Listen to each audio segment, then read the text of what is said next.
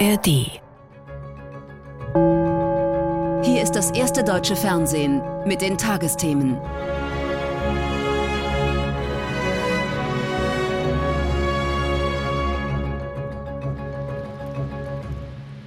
Noch steht die Wasserdampfwolke über dem Kühlturm von Isar 2, aber nicht mehr lange.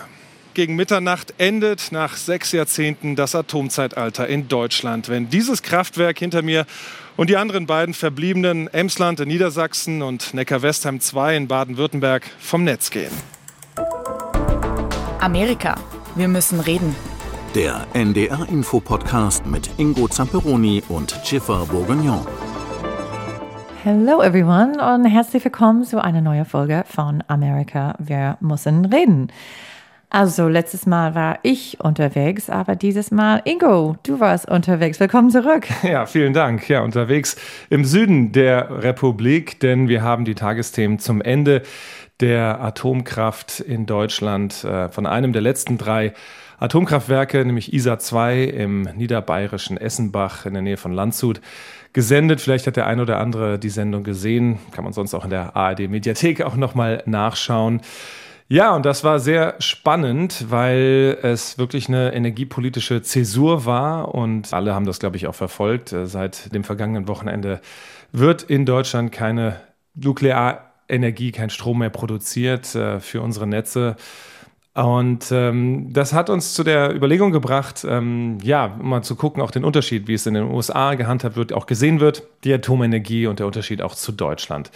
Es war auf jeden Fall extrem spannend, da ich war in den Tagen zuvor durch das Atomkraftwerk durchgegangen ähm, und äh, bis zum Innersten vorgedrungen. Äh, da war eine Menge Lernkurven waren dabei für mich auch, weil ich habe echt eine Menge über ähm, Physik gelernt und auch äh, wie, wie so ein Atomkraftwerk funktioniert. Und das war, also egal wie man zu Atomenergie steht, und äh, der Gewinnung von Strom, Elektrizität durch äh, diese Art und Weise. Es war auf jeden Fall faszinierend, das kann man gar nicht anders sagen. Es ist einfach ein technisches, äh, also hochkomplexes Wesen in gewisser Weise, also was dafür getan wird und äh, wie das Ganze funktioniert. Und ähm, ja, es war auf jeden Fall auch äh, spannend äh, zu sehen. Du warst auch da in, im Herzen von ja. dieser Energiefabrik. Ich meine, wie, wie war das? War das nicht ein bisschen creepy? Ich meine, wenn man denkt an Atomenergie, man denkt immer vielleicht an Tschernobyl, an, an wie gefährlich das sein kann. Ich meine, hattest du mal ein bisschen Angst oder? Ja, also Angst jetzt nicht, weil ich dachte, na gut, die gehen da ja auch jeden Tag rein. Da sind ja hunderte äh, von Mitarbeitern. Man braucht ja einen Riesenstab, um sowas am Laufen zu halten. Ähm, und die sind ja auch nicht lebensmüde. Aber klar, wenn man dann in diese Kuppel reinkommt, die man ja nur so von außen kennt und geht dann rein und dann ist da dieses Abklingbecken, denn der Druckbehälter, der Kern, ähm, der ist ja quasi abgedeckt durch meterdicke Beton, Stahlbeton.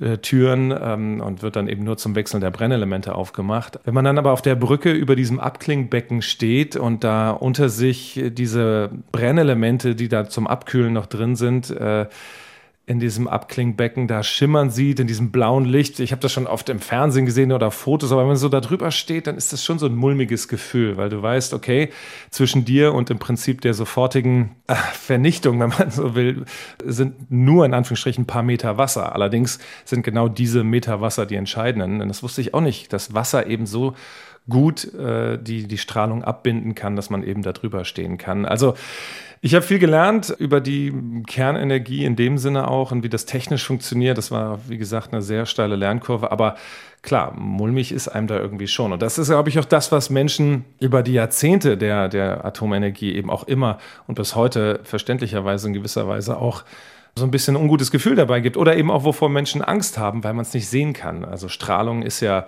extrem gefährlich und tückisch, aber es ist halt keine keine Gefahr, die man irgendwie anfassen, beziehungsweise anfassen, beziehungsweise sehen kann. Und das ist äh, eben das, was dann auch ähm, ja, viel verunsichert. Aber du hast auch Leute da in, die, in der Gegend kennengelernt. Ne? Also die sind die Leute, die wohnen da. Also wenn irgendwas schief geht oder die arbeiten auch wahrscheinlich da, viele Leute. Also was sagen die so die, die Schließung? Also ich glaube, die Mehrheit der Menschen in der Region, die auch sehr profitiert hat, ne? allein von der Gewerbesteuer. Also das äh, Dorf da Essenbach hat eine tolle Veranstaltungshalle und und, und eine Musikschule und, und, und viel möglich machen können durch die Gewerbesteuer, die angefallen ist.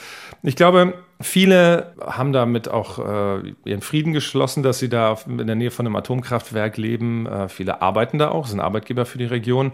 Die meisten, die wir getroffen haben, hatten eher so das Gefühl, gut, wir wollen jetzt nicht per se Atomkraft hier weiter haben, aber die fanden, viele von denen fanden den Zeitpunkt äh, unglücklich gewählt im Sinne von, und das war ja auch der bayerische Ministerpräsident, war ja auch dort vor Ort und hat da nochmal, gut, der muss man sagen, der ist im Wahlkampf, der hat Ende im Herbst hat er eine Landtagswahl zu gewinnen und äh, die Weiterführung dieses, gerade für Bayern, wo es wenig Kohlenkraftwerke gibt oder auch Gaskraftwerke, wo eben auch das ein entscheidender Faktor ist für die Energieversorgung, äh, dieses Atomkraftwerk. Ähm, der hat sich da auch hingestellt und dagegen gewettert, Markus Söder.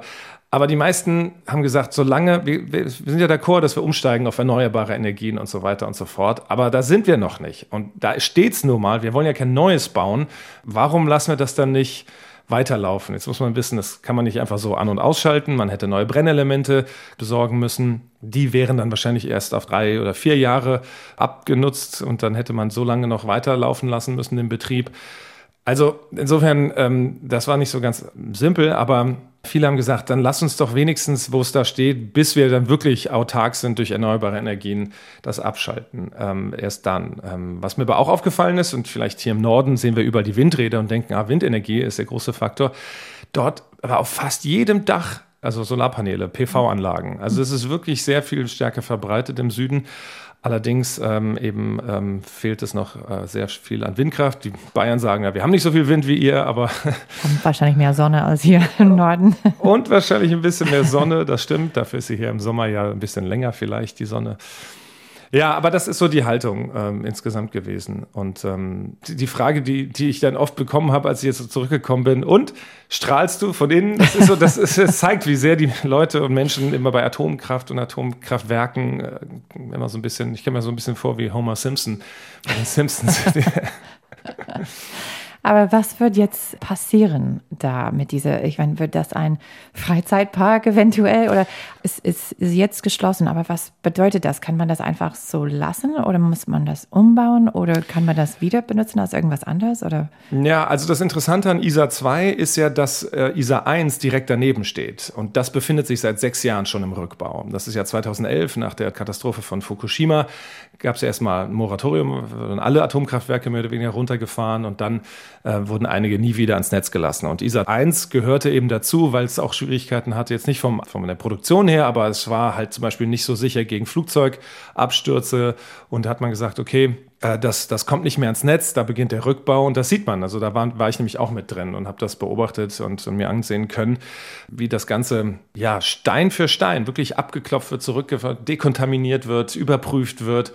Und äh, alles, was Beton und Stahl und Rohstoffe ist, das geht dann mehr oder weniger in den Kreislauf zurück und äh, wird dann auch abgestrahlt, abgewaschen. Also das ist absolut und gemessen, zigmal gemessen. Das war sowieso das Interessante überall. Also man kommt keinen Meter darauf, ohne dass auch das Dosimeter nochmal ange, eingecheckt wird, ausgecheckt wird. Also da ist eine Menge Sicherheitsstandards dabei, was auch ein Argument ist, wo viele Leute sagen, ey, wir haben so sichere Werke hier, dann warum lassen wir die nicht weiterlaufen? Und das ist auch das, was den Mitarbeitern so das Herz ein bisschen gebrochen hat oder die sehr, sehr dass es ihnen sehr wehtat, weil sie gesagt haben, äh, es wird nicht abgebaut, weil es irgendwie ein schlechtes Werk ist oder hier irgendwas marode ist, sondern einfach, weil es die politische Entscheidung ist. Aber so ist sie nun mal und deswegen hat man bei ISA 1 eben, ähm, kann man das gut sehen, wie das dann aussieht, wenn das zurückgebaut wird. Es muss erst eine Genehmigung dazu kommen, die liegt noch aus. Da will ja Markus Söder der bayerische Ministerpräsident eventuell ein bisschen das rauszögern. Natürlich alles im rechtlichen Rahmen, aber nicht unbedingt das Beschleunigen. Aber gut, ähm, es ist so, dass der Rückbau dann irgendwann auch beginnen muss. So sieht das das Atomgesetz vor. Und das dauert also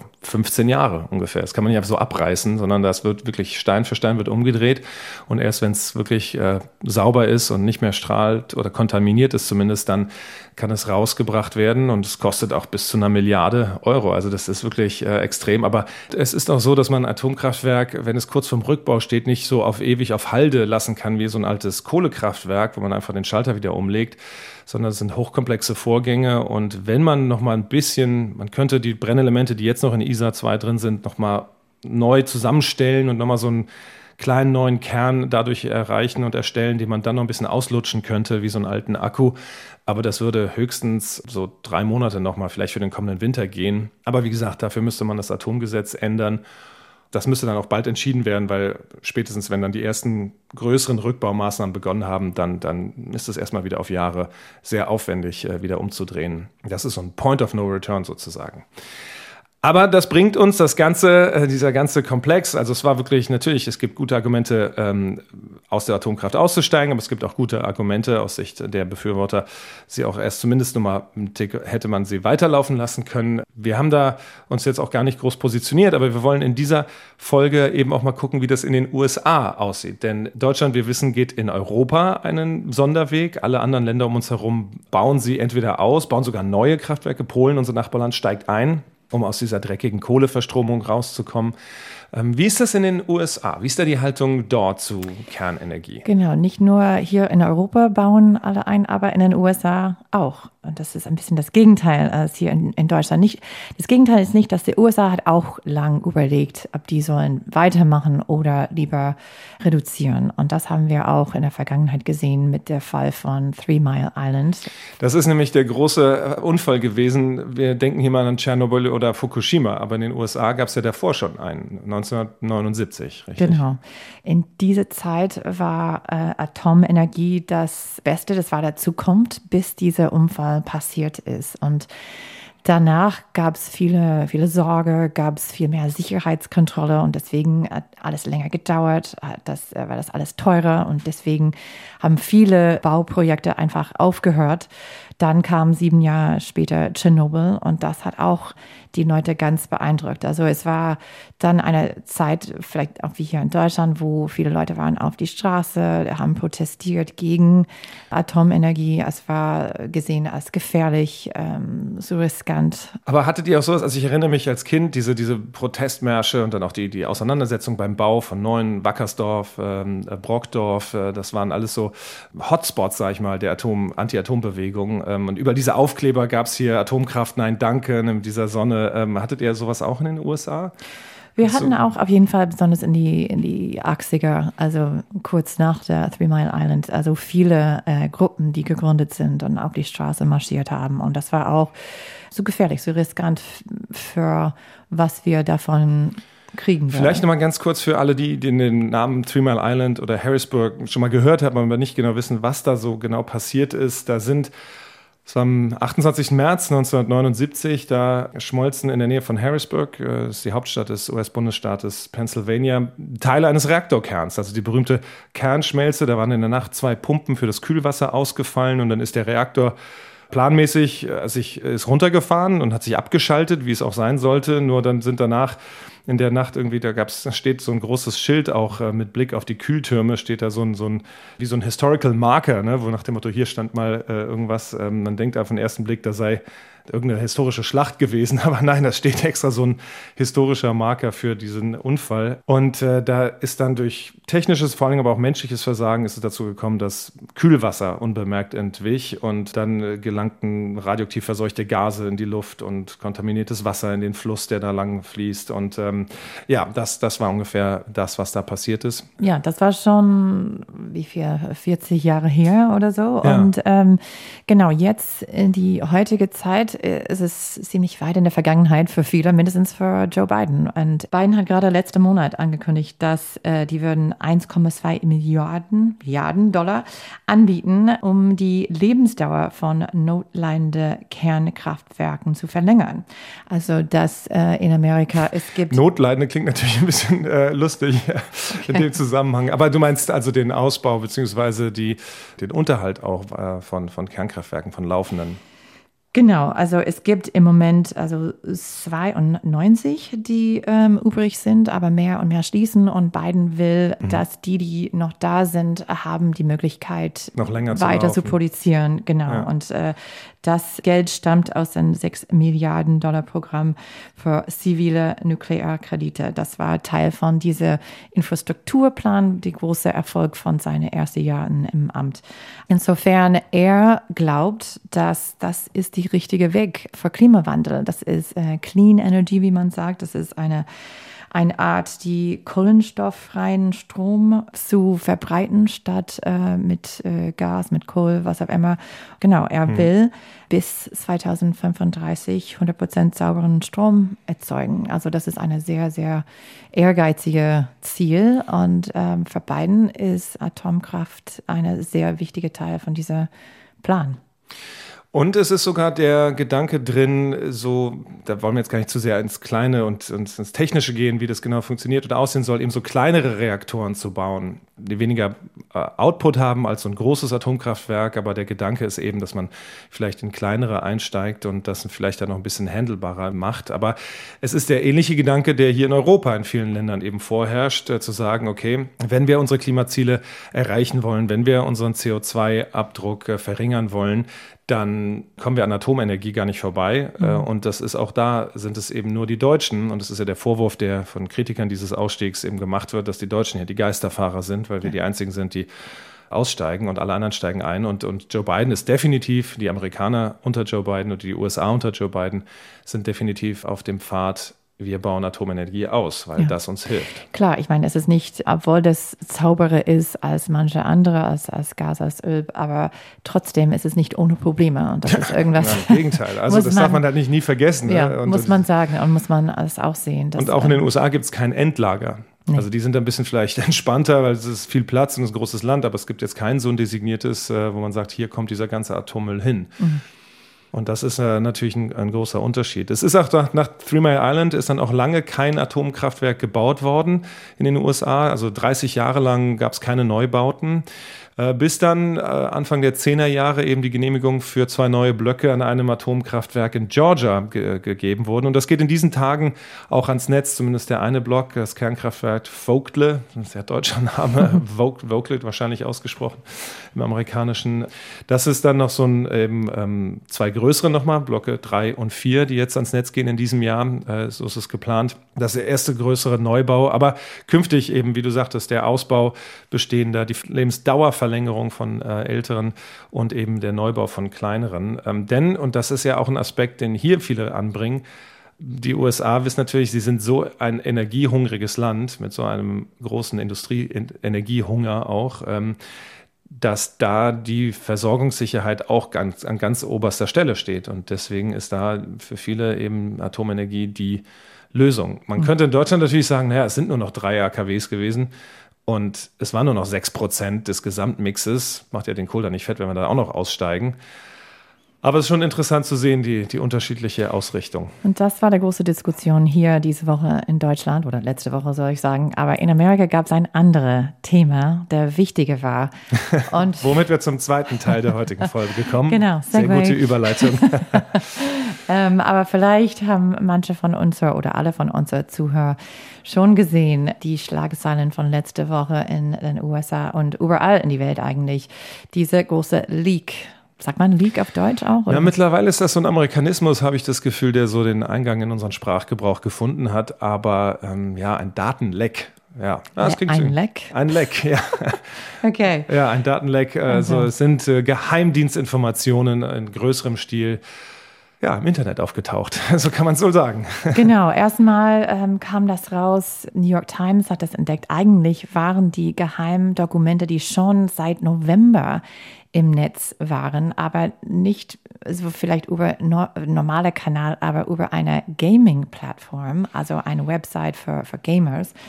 Also das heißt äh, Discord, wo viele also Teenagers, junge Leute haben sich in Chatrooms getroffen zu reden über Videospiele, also eigentlich in diese spezifische Gruppe, äh, das heißt Thug Shaker Central, eine Gruppe von jungen Männern. Und äh, die haben offensichtlich über ähm, Krieg, Waffen, Spiele, auch hatten eine Menge antisemitisch und rassistische Memes da drin, aber auch hunderte von diese ähm, Geheimdokumente, das ein der Mann in der Chatgroup OG, das kurz für Original Gangster, genannt hat, eine 21 Jahre alte Mann namens Jack Tassiera, der hat für die Massachusetts Air Guard gearbeitet. Das heißt, es ist, es ist nicht eine richtige, einfach nicht für Teil von dem Militär, aber auch so eine Küstenwache in der Luft Teil ja, von. Ja, also die, die National Guard insgesamt, muss man vielleicht kurz erklären, ist so eine Art Reservearmee im Hintergrund. Also das sind keine Vollzeitsoldaten, aber es sind eben in allen Waffengattungen, also für die für Marine, aber eben auch für die Armee und für die Luftwaffe, ja, Menschen, die so Teile mit öfter zu Übungen eingezogen werden, so eine Art Reservisten, die aber durchaus auch dann für längere und größere Einsätze, die waren auch, also die National Guard war auch im Irak, in Afghanistan im Einsatz. Also das ist jetzt nicht nur Reserveübungen in dem Sinne, es ist schon präsenter, aber es ist eben nicht äh, ja. der, der und hauptsächlich er, aktive Teil. Er war IT-Spezialist und hat da, also ist es immer noch unklar, wie er hat so viel Access diese Zugang, Dokumente, ja. an Zugang diese Dokumente zu sehen.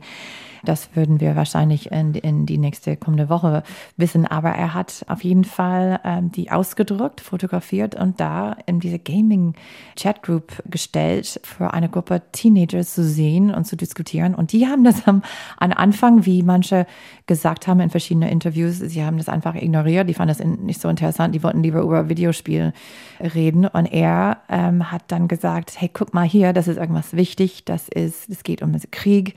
Das ist aktuell aktuell und wollte mehr oder weniger diese jungen Männer beeindrucken und zeigen, wie cool bin ich denn? Guck mal, ja. was ich mache und sehen kann. Und das und ist der, finde ich, der, der entscheidende Unterschied auch zu, es gab ja schon immer, Stichwort Wikileaks, ne, es gab ja schon immer eben auch ähm, Geheimdienste. Äh, Lecks äh, in dem Sinne, aber die waren dann oft, weil jemand dachte, ah, das, das muss die Öffentlichkeit erfahren und, und das ist wichtig, äh, dass wir hier transparent bleiben, was hier, was die USA machen. Aber das ist jetzt tatsächlich, der wollte vor seinen äh, vielleicht anderen Teenager-Freunden oder jüngeren Kumpels einfach angeben und ja. prahlen so ein also bisschen damit anders als der Fall von den Pentagon Papers in die 70er Jahre, ja. wo Info rausgekommen ist über den Vietnamkrieg oder Edward Snowden und sein Leak über genau. NSA oder andere äh, WikiLeaks-Papers äh, über den Krieg in Irak und Afghanistan. Das war also irgendwas, wo jemand hat, aber ein Whistleblower hat irgendwas ja. gegen was der Regierung äh, macht und wollten das veröffentlichen. Und dieser junge Mann wollte einfach cool sein. Also, also wirklich. Ja, wenn es nicht so ernst aber, wäre, wäre es in der Tat äh, lustig. Ähm, genau, und ernst, ernst ist es auch, weil bevor wir erfahren haben, wer diese junge Mann war, ähm, wo der Leak gekommen ist, haben wir erfahren, was in diese Dokumente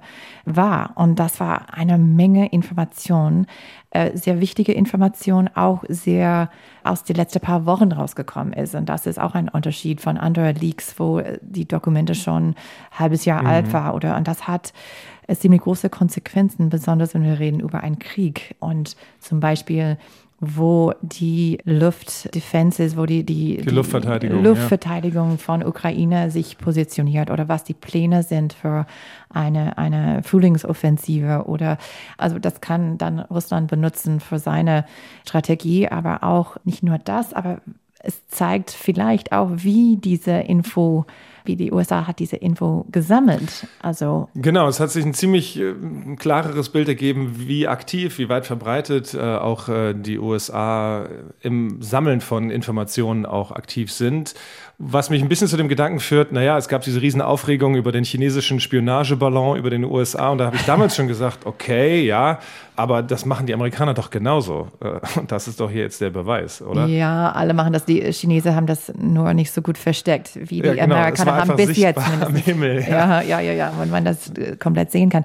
Und deswegen die Empörung auch für diese Leaks, weil das ist auch irgendwas, das große und breite Konsequenzen haben würde. Würde unsere Freunde in Ausland vielleicht jetzt zwei, dreimal überlegen, ob die wollen was teilen mit der USA. Vielleicht haben die Angst, dass mhm. sowas passieren nochmal könnte, wenn dieser junge Mann so leicht und für so lange äh, diese Dokumente ähm, finden könnte und, und verbreiten könnte. ja, das ist in der Tat erstaunlich. Also wie du sagtest, ne? ein, ein Reservist sozusagen, der noch nicht mal vorderster Front war, sondern eben halt IT-Spezialist für seine Einheit, aber eben nicht äh, im Herzen des Pentagon irgendwie. Und, und das ist da so rausgerutscht und äh, sehr breitflächig, ähm, wie das ja kommt, zustande kommen könnte. Ähm, da würde ich auch jetzt ein bisschen mit angezogener Handbremse ja. vielleicht, äh, vielleicht überlegen, wenn das so leicht zu verbreiten ist. Aber vielleicht ist das einfach der Fluch der, der digitalen Zeit, dass früher musste man das kopieren, verschicken, wie auch immer, Fotos machen und, und jetzt reichen echt so ein paar Klicks und du hast es weiter rausgehauen und dann kriegst du es nie wieder zurück. Keine Ahnung, wo irgendwas dann landet. Also mhm. das ist schwer, wahrscheinlich da einen Deckel drauf zu halten. Aber mhm. Joe Biden äh, hat versucht, das so ein bisschen runterzuspielen. Auch andere Länder, Südkorea zum Beispiel, ähm, kommt drin vor in den Papers und, und deren Assessments und, und Einschätzungen zum auch äh, Umgang zwischen China und, und Russland. Und, und die sagen auch so, nö, war nicht so wild, aber. Klar, weil die wollen, es ist leichter dann zu sagen, das war gefälscht, das war nicht der Wahrheit, als ne, so eine große Diskussion zu Hause auszulösen, weil äh, um Südkorea in diesem Beispiel zum Beispiel geht um zu helfen mit Waffen, mit äh, Ammunition, genau, ja. an die Ukraine. Und das ist irgendwas, das Südkorea nicht macht. Und äh, Genau, wenn dann ein Geheimnis und diese Geheimnis ist jetzt in der Öffentlichkeit und das, klar, das ist dann leichter zu sagen, nee, das stimmt überhaupt nicht. Achso, sonst müsste man zugeben, ach ja, das, das stimmt, ist was doch dran, wenn man genau. jetzt. Ah, also ich glaube auch, dass, also es kam auch Info über Ägypten aus und dass sie überlegen oder haben schon vielleicht Ammunition an Russland gegeben, was sehr problematisch ist äh, für Ägypten. Russland sagt schon, nee, stimmt nicht, aber klar, also heutige Tage, man weiß nie wirklich, was der Wahrheit ist. Jeder kann sagen, sagen, dass das war verfälscht oder insofern. Aber viele aus der Pentagon mindestens ähm, haben gesagt, nee, die sind echte Dokumente, die sind, die sind die Wahrheit. Also insofern äh, hat das eine Menge Schade äh, gemacht. Zelensky ist auch, wie ich äh, verstanden habe, sehr unzufrieden, weil er kam auch raus, dass die USA ist gleich also, äh, untertrieben, understated. Ja. Also weil es gab ein Assessment über der Krieg und wie das läuft und sah die USA haben gesagt oder da in diese Dokumente geschrieben, dass es sieht nicht so gut aus für die Ukraine und Zelensky dann hat recht, wenn er sagt, das ist, ist schlecht für der Moral und ist der dann pissed off ein besseres Wort. Okay, also, also, ich weiß gar nicht, ob man das äh, in den USA wäre jetzt Beep gekommen wahrscheinlich, ne? Um nee, aber, pissed off geht. Okay, ich glaube aber tatsächlich, dass der Image-Schaden bzw. der Vertrauensschaden in die Geheimdiensttätigkeiten der USA äh, als aber Partner größer sind oder diplomatischen Schaden größer ja. sind eventuell als jetzt der strategische im, im, für den Ausgang dieses äh, Angriffskriegs gegen die Ukraine ähm, und insgesamt. Aber ähm, es bleibt dabei, dass man echt so ein bisschen davor steht und sagt, krass, wie, wie ist das äh, möglich auf diese Art und Weise? Was wird jetzt, glaubst du, passieren eigentlich? Der wird wahrscheinlich, dieser junge Mann, äh, der die raus ins Netz gestellt hat, äh, wird wahrscheinlich angeklagt? Genau, er wird jetzt angeklagt und bleibt jetzt da, bis er vor der Gericht kommt und äh, bleibt im Haft. Was wird mit ihm passieren? Das, das wissen wir noch nicht. Aber was wir wissen, ist, er hat ganz genau gewusst, was er tut und dass, es, dass er das nicht machen soll, wie gefährlich das war, was es bedeuten könnte. Also es war nicht so ein junger Mann, der keine Ahnung hat. Ne? Das kann mm, er nicht sagen. Okay. Es, er zeigt in seiner Korrespondenz mit seiner Chatgruppe, dass er hat ganz genau gewusst, was der Gefahr war und hat das trotzdem, trotzdem gemacht. Aber wir würden wissen in die kommenden Tage, was es bedeutet für ihn aber auch, was wir nicht wissen würde in die kommenden Tage, was für Auswirkungen das haben würde in die lang, lange Zeit, was es bedeutet für Beziehungen mit verschiedenen Ländern, ähm, was es bedeutet für unsere Möglichkeiten, also mehr Infos äh, zu sammeln, auch in der Zukunft. Also das ist dann Stoff für eine weitere Folge, künftige Folge von Amerika. Wir müssen reden. Für die heutige sind wir damit am Ende angekommen und wir bedanken uns fürs Interesse und sagen bis zum nächsten Mal. Tschüss. Amerika, wir müssen reden. Ein Podcast von NDR Info. Gegen jede Überzeugung. Der SWR Kulturpodcast zum Streiten. Mit Nicole Diekmann und Steven Antalagan. Hallo und herzlich willkommen zu Gegen jede Überzeugung. Hier sind Nicole Diekmann und Steven Anpalagan.